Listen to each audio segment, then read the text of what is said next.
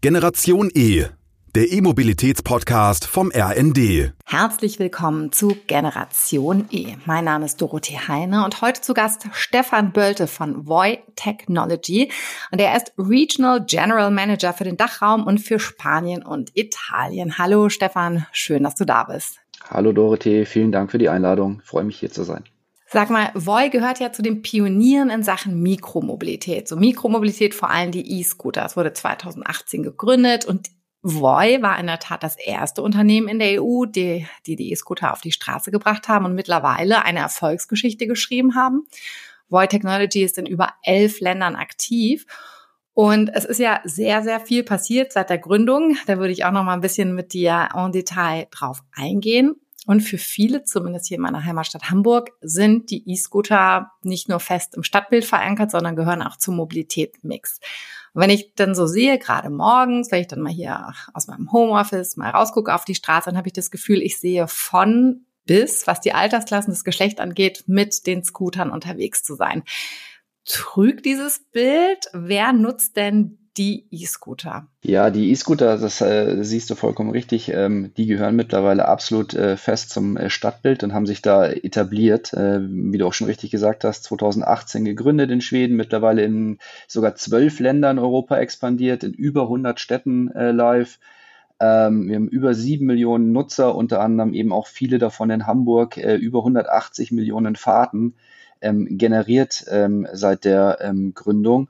Und äh, das alles belegt, äh, die Scooter gehören heute äh, fest zum Stadtbild, aber auch äh, fest äh, zur, äh, zur ähm, täglichen ähm, ja, zur täglichen Nutzung äh, der, der Nutzer, also sind da fest eingebunden, ähm, sprich auf dem Weg zur Schule oder auf dem Weg äh, zur Arbeit. Und ähm, wer ist da der Nutzer? Ähm, es sind äh, tatsächlich noch relativ äh, viele junge Männer unter 25 äh, aktuell, aber wir sehen einen sehr, sehr starken Trend eben auch äh, hin zu ähm, älteren Nutzern, also gerade äh, die ähm, Fahrer über 45 Jahre, äh, da sehen wir einen, einen starken Zufahrt, äh, Zuwachs, sind aktuell ein Sechstel aller Nutzer, die eben über 45 sind. Und wir sehen aber auch, dass immer mehr Frauen auf E-Scooter steigen. Also mittlerweile schon äh, 22 Prozent. Und das sind auch die Gruppen, die immer stärker äh, bei uns intern wachsen, wo wir auch einen deutlichen Fokus drauflegen ähm, und äh, mit Marketing auch gezielt diese Nutzer ähm, ansprechen ähm, und äh, da eben hinbemühen wollen, ähm, dass sie den Scooter auch äh, nutzen. Woran liegt es denn, dass es primär noch momentan junge Männer sind und jetzt so ganz langsam auch die, sag ich mal, mitten im Leben stehen? Und warum sind denn auch so Frauen so vorsichtig? Das ist eine sehr berechtigte Frage. Das versuchen wir äh, genauer zu verstehen. Das Marketing äh, natürlich äh, sehr, sehr hinterher den Damen und auch den älteren äh, Zielgruppen hier die Angst vor dem Scooter zu nehmen. Wir haben eine Online-Fahrschule, wir gehen aber auch in die Städte selber, veranstalten da Fahrradtrainings, ähm, um eben den Nutzern zu zeigen, wie einfach es doch ist, so einen Nutzer, äh, so einen Scooter zu bewegen und ähm, dass es mehr oder weniger genauso einfach ist wie Fahrradfahren ähm, und dass von dem Scooter äh, auch nicht mehr Gefahr ausgeht als von dem regulären E-Bike oder Bike, was die meisten Nutzer ja doch auch äh, hin und wieder mal benutzen. Für die, die nicht genau wissen, was die letzte Meile ist, das geht ja auch so ein bisschen auf das Nutzungsverhalten ein. Das wäre auch meine nächste Frage gewesen. Also was einmal ist die letzte Meile und was sind denn so ganz typische Fahrten? Eben hast du schon so ein bisschen angedeutet, aber kannst du einmal skizzieren, wofür die Voice Scooter genutzt werden? Also der ganz klassische Use Case ist äh, die Ergänzung zum ÖPNV. Ähm, also wir sehen, dass die Nutzer beide Fortbewegungsmethoden sehr stark miteinander kombinieren. Ähm, also den ähm, größten Teil in die Arbeit ähm, mit der Bahn oder äh, dem Bus eben äh, covern. Und dann, wenn wir von der letzten äh, Meile sprechen, dann äh, sprechen wir meistens so von den letzten eineinhalb, zwei Kilometern, ähm, wo die Nutzer oder Nutzerinnen dann eben auf den E-Scooter springen, um dann final äh, ins Büro, also von der Bahnstation ins Büro zu fahren. Ähm, unsere Durchschnittsfahrt sind ungefähr 1,7 Kilometer und ähm, wir haben ja auch ein paar Zahlen an der Hand. 64 Prozent der Nutzer und Nutzerinnen kombinieren ihre E-Scooterfahrt mit dem ÖPNV. Das sind Daten, die haben wir ähm, selber erhoben. Ähm, wir schicken einmal im Jahr ähm, eine E-Mail an alle Nutzer und äh, fragen dort eben ein paar Sachen ab. Und dort geben eben 64 Prozent der Nutzerinnen an, dass sie den E-Scooter mit dem ÖPNV kombinieren. Ähm, und ähm, 45 Prozent der Nutzerinnen sagen eben auch, ähm, sie nutzen den E-Scooter nicht für Spaßfahrten, sondern tatsächlich, um in die Arbeit oder in die Schule zu kommen. Also dieser Anteil, das hat man ja äh, früher immer sehr oft äh, gehört, dem Scooter wird hier viel für Spaßfahrten genommen, der nimmt immer weiter ab, sondern er wird hier tatsächlich in das ganz normale, äh, in den täglichen Mobilitätsmix ähm, mit eingebunden und covert hier diese sogenannte Last Mile. Hm. Es ist ja auch noch ein ganz junges Produkt, das darf man ja immer nicht vergessen. Also es hagelt ja hier und da immer mal wieder Kritik, aber wir müssen ja auch ganz einfach sehen, das ist was Neues. Und ähm, es hat einen wichtigen Teil mittlerweile angenommen und es ist ja auch noch ganz viel Trial and Error, also ausprobieren, was ich denke. Deswegen denke, würde ich mir ja wünschen, dass wir alle ein bisschen mehr Rücksicht nehmen würden auf die Rolle auch nicht nur im Verkehr, sondern auch in der Wahrnehmung und in der Beurteilung. Und ihr erhebt ja auch Daten, das hast du gerade gesagt. Ich nehme an, ihr ähm, wertet auch die Fahrten aus. Gibt es denn schon so erste Erkenntnisse und dass ihr ein Stück weit euer Angebot justiert habt, das du mit uns teilen kannst? Was, was genau meinst du mit Angebot justiert? Zum Beispiel, dass ihr gesehen habt, Mensch, am meisten wird es kombiniert mit dem ÖPNV. Das heißt also, wir sorgen dafür, dass auch ein großes Angebot in der Nähe von so Schlüsselstationen zur Verfügung steht. Also habt ihr schon so Lernprozesse gehabt, so eine Lernkurve, was euer Angebot angeht? Absolut. Also wir arbeiten eigentlich in allen größeren Städten mit den ÖPNV-Anbietern zusammen integrieren uns auch hier in die Apps ähm, der einzelnen Anbieter, ähm, um es dem Kunden wirklich so einfach äh, wie möglich zu machen, einen der E-Scooter ähm, zu buchen. Ähm, das Ganze sehen wir eben auch äh, zum Beispiel ähm, in Stuttgart. Dort hat das äh, sehr, sehr gut äh, funktioniert. Ähm, seitdem wir in den ÖPNV hier eingebunden sind, sehen wir einen starken Anstieg von 35 Prozent äh, der Fahrten.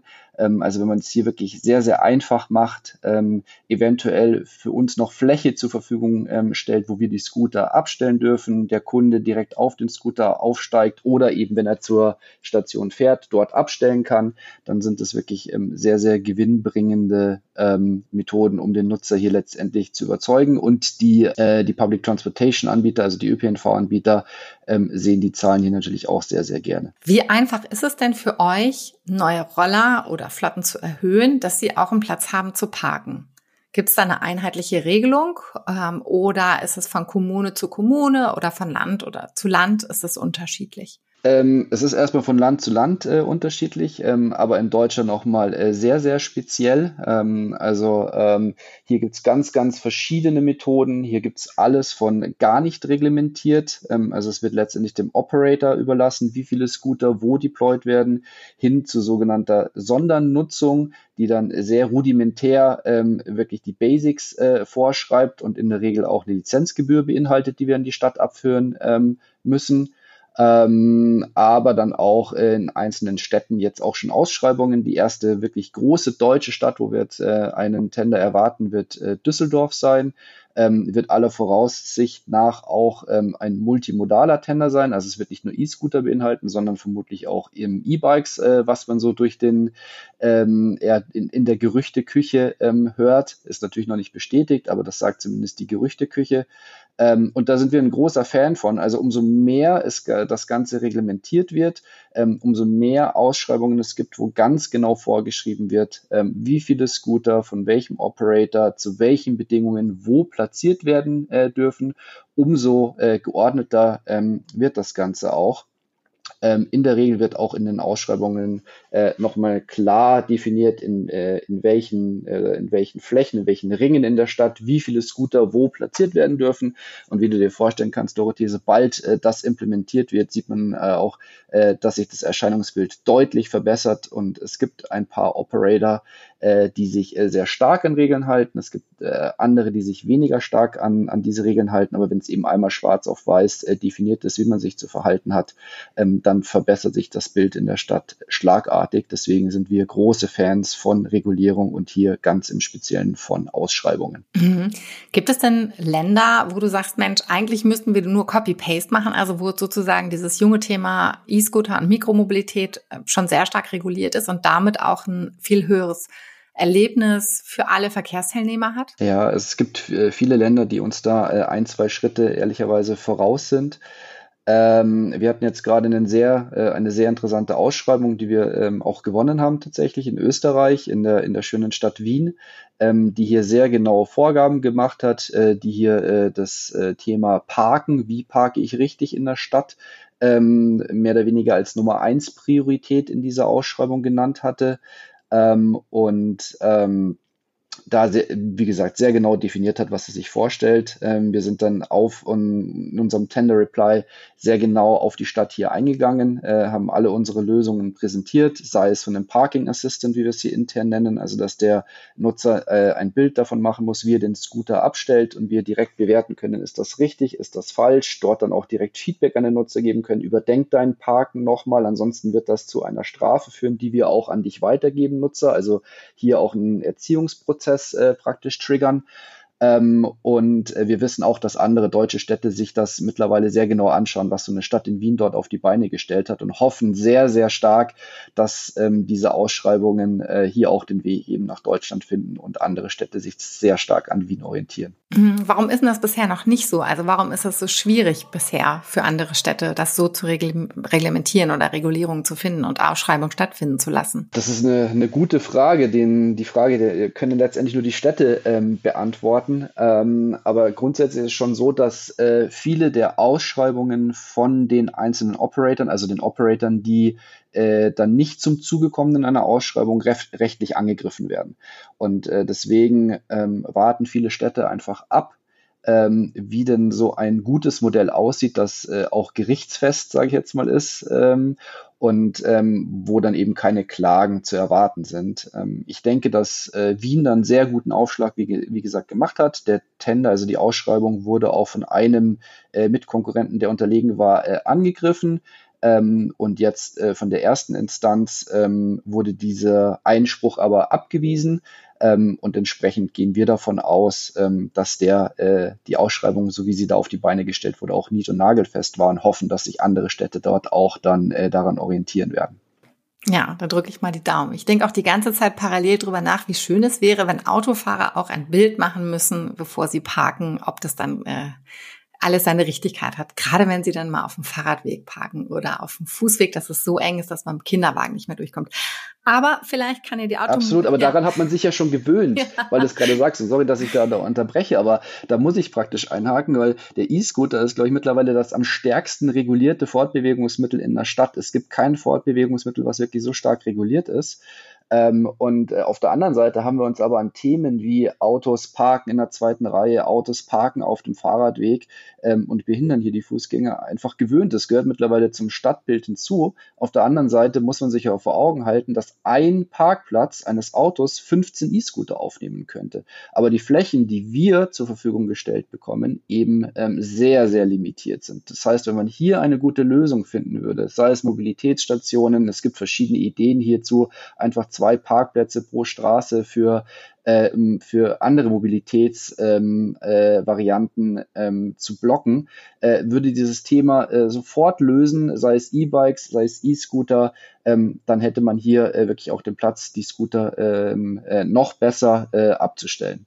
Und ähm, ich denke, ich, ich kann dir noch eine Zahl mit an die Hand geben. Wir haben allein in Deutschland jetzt über 1,3 Millionen Nutzer äh, in 2022 alleine, ähm, seit 2020 um äh, 152 Prozent gewachsen. Ähm, und wir sehen weiterhin sehr, sehr starkes Wachstum. Ähm, und wir sind ja noch nicht mal in allen Städten in Deutschland vertreten. Das heißt, der Demand ist da. Die Nutzer möchten das Angebot nutzen. Äh, und jetzt müssen wir mit den Städten zusammen, da sehen wir uns durchaus auch in der Pflicht, zusammen gute Lösungen entwickeln. Ähm, aber man darf nie vergessen, ich gehe nochmal kurz auf das Parking-Thema ein, weil ja immer gesagt wird, die Nutzer oder die, die Operator parken hier die Wiege falsch. Aber das ist so nicht richtig. Äh, letztendlich der Nutzer parkt das Fahrzeug falsch. Wir stellen sie absolut richtig auf und haben unsere Third Parties als auch unsere In-house-Teams immer zu 100 Prozent korrekt äh, trainiert, dass sie wissen, wo sie diese Scooter hinstellen dürfen. Letztendlich stellen aber die Nutzer die Scooter nicht korrekt ab. Und deswegen sehen wir das auch als ein gesamtgesellschaftliches Problem. Wie kriegen wir die Nutzer so erzogen, dass sie die Scooter richtig hinstellen, dass sie für die Menschen nutzbar sind, sie aber nicht behindern. Wir wollen ja einen Mehrwert schaffen. Wir wollen ja nicht ein Problem kreieren. Ähm, und da müssen wir eben eine gute Lösung zusammen mit den Städten finden.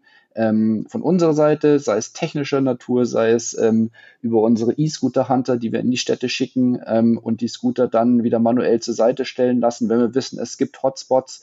Ähm, aber wie gesagt, schlussendlich brauchen wir einfach ein bisschen mehr Platz in der Stadt, ähm, um hier Parkflächen ähm, auf die Beine zu stellen, mit den Städten zusammen. Immer ganz wichtig. Mhm. Ich glaube, das ist ja ein allgemeines Problem, dass sozusagen ein ganz großer Wachstum oder ein ganz großes Wachstum da ist, was Mikromobilität angeht, also E-Scooter, aber auch äh, Fahrräder, Lastenfahrräder und der Parkplatz auch einfach nicht da ist, weil sozusagen die Autos, ohne sie jetzt schlecht reden zu wollen, aber es ist in der Tat muss da ja, müssen neue Konzepte her, weil Autos einfach 23 Stunden am Tag stehen und sehr, sehr viel Platz wegnehmen. So. Und das ist ein Transformationsprozess, der sehr, ein bisschen schmerzhaft auch sein kann.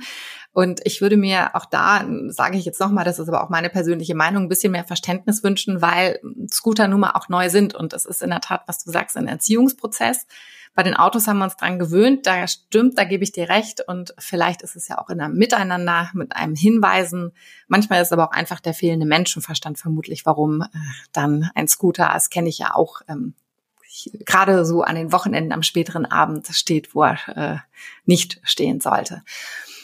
Dann habt ihr schon mal ausgewertet, was für einen Impact ihr habt sozusagen, was so die CO2-Emissionen angeht, also wie viel ihr an Einsparpotenzial habt, weil ein großer Teil der CO2-Emissionen in der EU werden ja vom äh, Verkehr knapp 30 Prozent verursacht. Habt ihr da sozusagen Zahlen, die belegen können, Mensch, wenn wir Hand in Hand gehen mit den Städten und den Kommunen, haben wir wirklich ein großes Potenzial, um auch diese CO2-Emissionen innerhalb der Städte zu senken. Ja, absolut. Ähm, also wir haben da natürlich viele Analysen äh, getätigt äh, und haben uns das im Detail äh, angeschaut.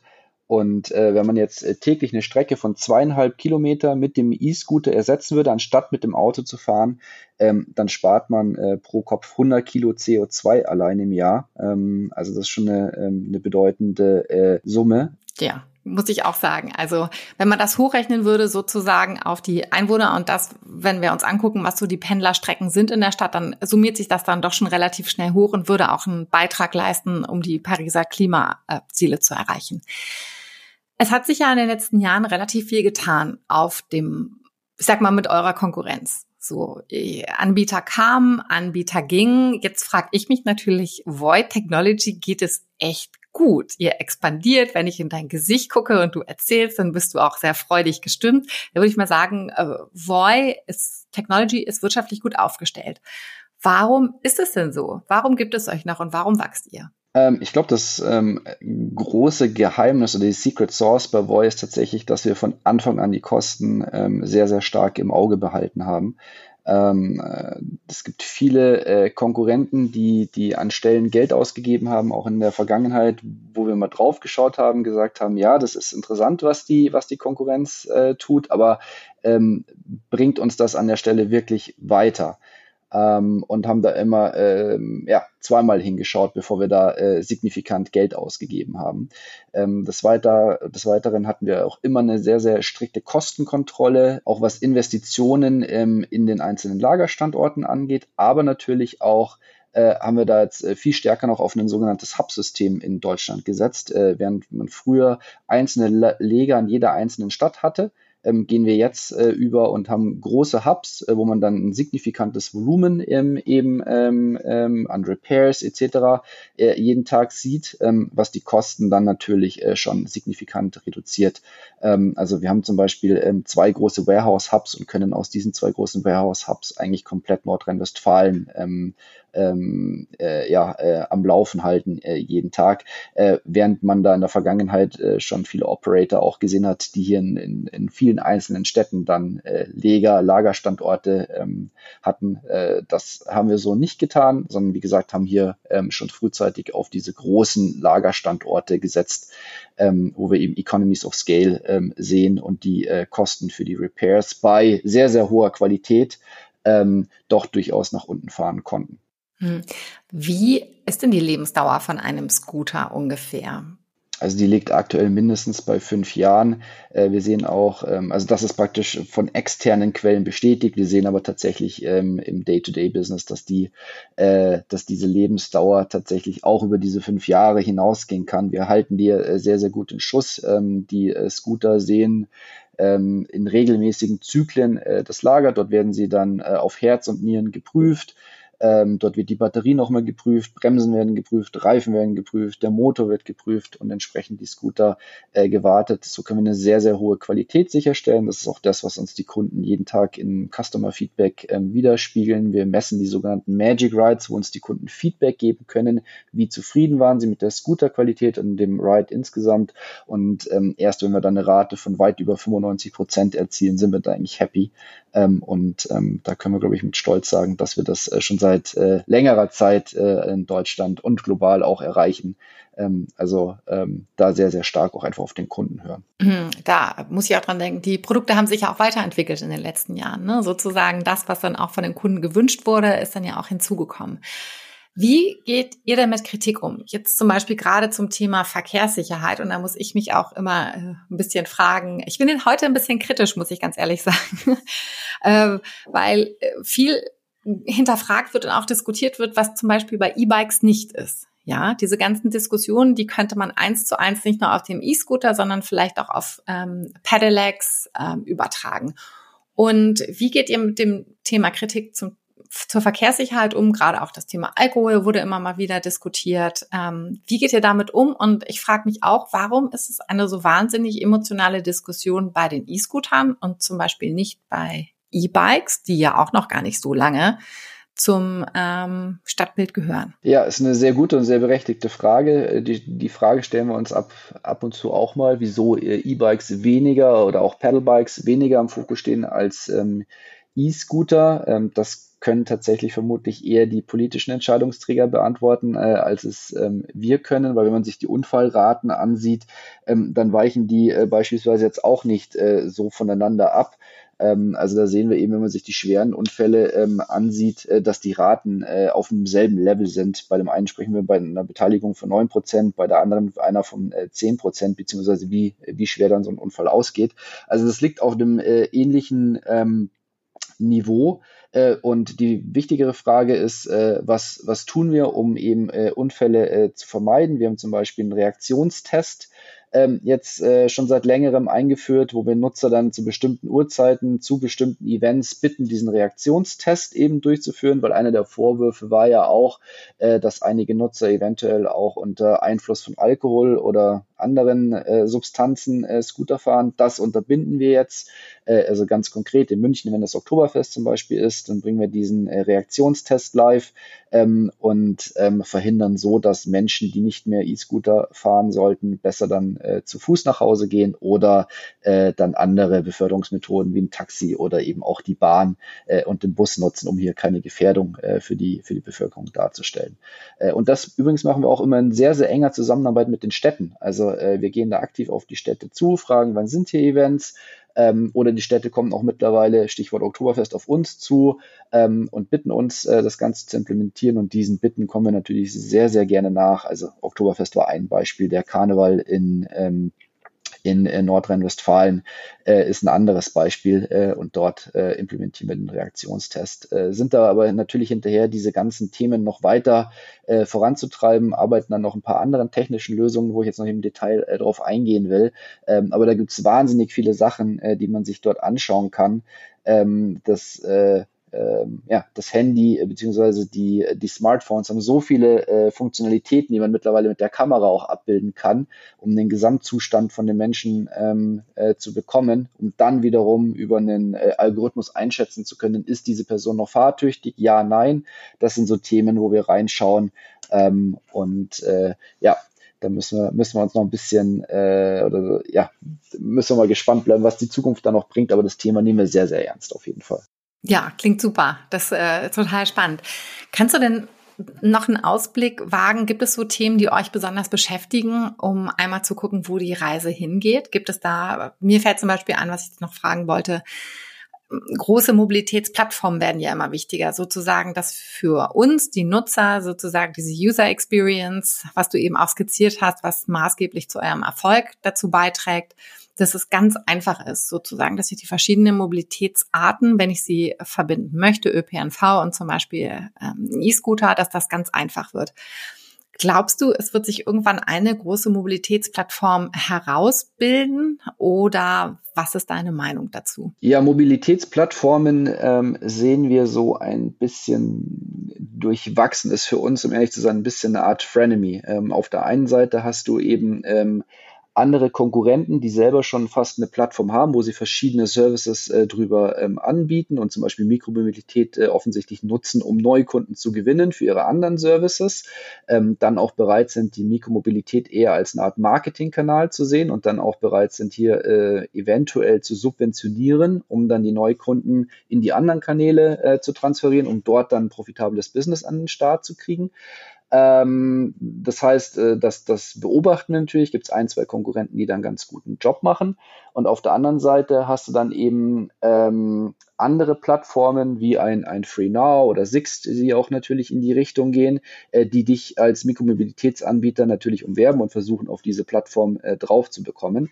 Äh, da ist die Krux natürlich an der Sache, äh, du willst als Anbieter ja nicht austauschbar werden. Also ähm, du willst schon noch deine, deine Brand im Vordergrund sehen. Ähm, und da die richtige Balance zu finden, ist, ist äh, oft nicht ähm, ganz leicht. Da ist es natürlich auch wichtig zu verstehen, welche Neukunden bringen dir diese Plattformen. Also ähm, und natürlich diese, äh, diese Austauschbarkeit ähm, zu verhindern, sodass der, der Endkunde schon noch versteht, er fährt jetzt mit einem Voy, er fährt mit einer anderen Brand eventuell, aber nicht mehr, es ist nur noch dieser Service, weil wenn man irgendwann in diese Welt abdriftet, ähm, dann ähm, bist du ja schnell auch im Bereich E-Commerce, ähm, wo man ja auch eventuell sieht, wo das dann äh, final hinführt. Also da muss man, muss man äh, schon mit Argus-Augen äh, draufschauen ähm, und hier auch äh, jeden einzelnen Markt ähm, evaluieren. Also es geht gar nicht so sehr darum, da eventuell auch eine nationale Strategie an den Start zu bringen, sondern du kannst es dir auch Markt für Markt, also wenn ich vom Markt spreche, spreche ich von der Stadt, kann man sich da nochmal anschauen, ähm, wie sind denn äh, hier auch die Kundenbedürfnisse in, in der einzelnen äh, Stadt, wann gehe ich in die Stadt rein, zu welchem Zeitpunkt, ähm, bin ich hier der absolute Challenger und bin auch von externen Plattformen abhängig oder bin ich in der Stadt jetzt schon seit äh, drei, vier Jahren etabliert und äh, hätte eigentlich nur einen Kannibalisierungseffekt, dass ich selber Kunden auf die Plattform schicke, dann sind es eben so Themen, wo ich sage, macht das an der Stelle wirklich Sinn oder machen wir dann ähm, in dieser spezifischen Stadt jetzt erstmal langsam? Aber so eine richtig pauschale Antwort haben wir darauf ehrlicherweise auch noch nicht gefunden. Ich sehe schon, aus unterschiedlichen Gründen ist dein Job ganz schön komplex und bestimmt nicht langweilig. Absolut, aber das macht ja, hm? oder das macht ihn ja auch so interessant, sorry. Ja, nee, nee, alles gut. Eine Frage zum Schluss. Gibt es denn noch Themen sozusagen, die euch ähm, sonst noch bewegen? Konnektivität der Verkehrsteilnehmer oder ähnliches? Ähm, vielleicht ist ja nur ein Beispiel, aber gibt es sonst noch Themen, die euch beschäftigen, die vielleicht aber erst in ein paar Jahren für uns als Nutzer relevant sein werden. Was, was könnt oder was meinst du damit spezifisch? Ach, zum Beispiel, ich finde es ja immer wahnsinnig spannend, so die ganzen Daten, die gesammelt werden. Das klingt, es ist immer leider in Deutschland immer mit so ein bisschen negativen Touch behaftet, dabei ist das ja gar nicht so. Es ist ja was wahnsinnig Wertvolles, was zum Beispiel für die Sicherheit oder auch das ähm, viel ver verbesserte Angebot für uns Nutzer ist. Also gibt es so Themen ähm, oder sprecht ihr vielleicht noch mit anderen Anbietern von Verkehr, äh, Mobilitätsformen? Also gibt es irgendwas, was euch noch bewegt, jenseits dessen, was wir gerade besprochen haben, was im Fokus steht? Äh, nein, nein, nein, nein. Also Muss nicht sein. Kannst auch sagen, es gibt nichts. Und wir haben alles abgearbeitet. nee, das ist sicher nicht. Also wir, wir arbeiten da an, an vielen Themenbereichen noch. Wir haben da viele Hausaufgaben auch äh, die wir noch machen müssen. Also Stichwort gerade dieses, äh, dieses äh, Parking-Thema, äh, was ich hier unter anderem auch schon ähm, angesprochen hatte. Aber wenn man eben in die Daten reinschaut ähm, und wenn man die DSGVO-konform äh, auswertet und immer anonymisiert, wie wir es äh, auch machen, da sind wir natürlich zertifiziert, ähm, dann kann man diese Daten aber auch für die Städte ähm, sehr, sehr schön nutzen und auch mit den Städten letztendlich teilen und denen nochmal aufzeigen, hey, wo gibt es denn eventuell Unfall-Hotspots? Ähm, wo ist denn zum Beispiel ein Fahrradweg ähm, zu schmal geschnitten? Wo könntet ihr baulich Veränderungen vornehmen, um die Sicherheit der Bürger und Bürgerinnen einfach nochmal zu erhöhen? Ich denk, denke, da wird noch ähm, viel passieren ähm, und da sind wir auch immer bereit, ähm, mit den Städten zusammenzuarbeiten und die Städte, äh, den, mit den Städten äh, die Daten hier zu teilen. Ähm, also äh, wir schicken da auch ähm, ein, zweimal im Jahr nochmal äh, proaktiv Daten an die Städte rüber, die sie dann auswerten können ähm, und stehen da auch immer für Rückfragen oder Anregungen äh, bereit. Die Städte selber haben natürlich auch viele Experten, ähm, die, da, ähm, die da dran schon seit äh, Jahren, oft Jahrzehnten arbeiten und dann aber durch uns vielleicht an der einen oder anderen Stelle nochmal einen anderen Blickwinkel ähm, auf bestimmte Themenbereiche kriegen. Ähm, und das ist, denke ich, ein Gebiet, ähm, das, das in Zukunft ähm, ja, noch sehr, sehr spannend werden könnte. Also letztendlich den Städten mitzuhelfen, wie sie ihre Infrastruktur ähm, äh, aufsetzen sollten und verbessern äh, könnten, muss man sagen. Ja. Ja, das müssen sie ja auch, wenn die Stadtplaner dann da sind. Ist ja auch ein heiß begehrtes, äh, heiß begehrte Menschen, die Stadtplaner. Stefan, vielen, vielen Dank. Ich hoffe, dass wir es geschafft haben, ein bisschen noch ähm, die Welt der E-Scooter zu erklären und auch ein bisschen mehr für Verständnis zu sorgen, dass es oftmals nicht an den Herstellern und Providern oder Operatoren, sondern an den Fahrern liegt und dass wir vielleicht noch ein bisschen mehr Rücksicht nehmen, weil es doch noch ein junges Produkt ist, das aber einen großen Impact haben kann auf äh, unser aller Wohl in den verschiedenen Ebenen. Also vielen Dank, dass du dir heute Zeit genommen hast. Sehr gerne. Vielen Dank für die Einladung, Dorothee. Das war Generation E, der E-Mobilitäts-Podcast vom RND.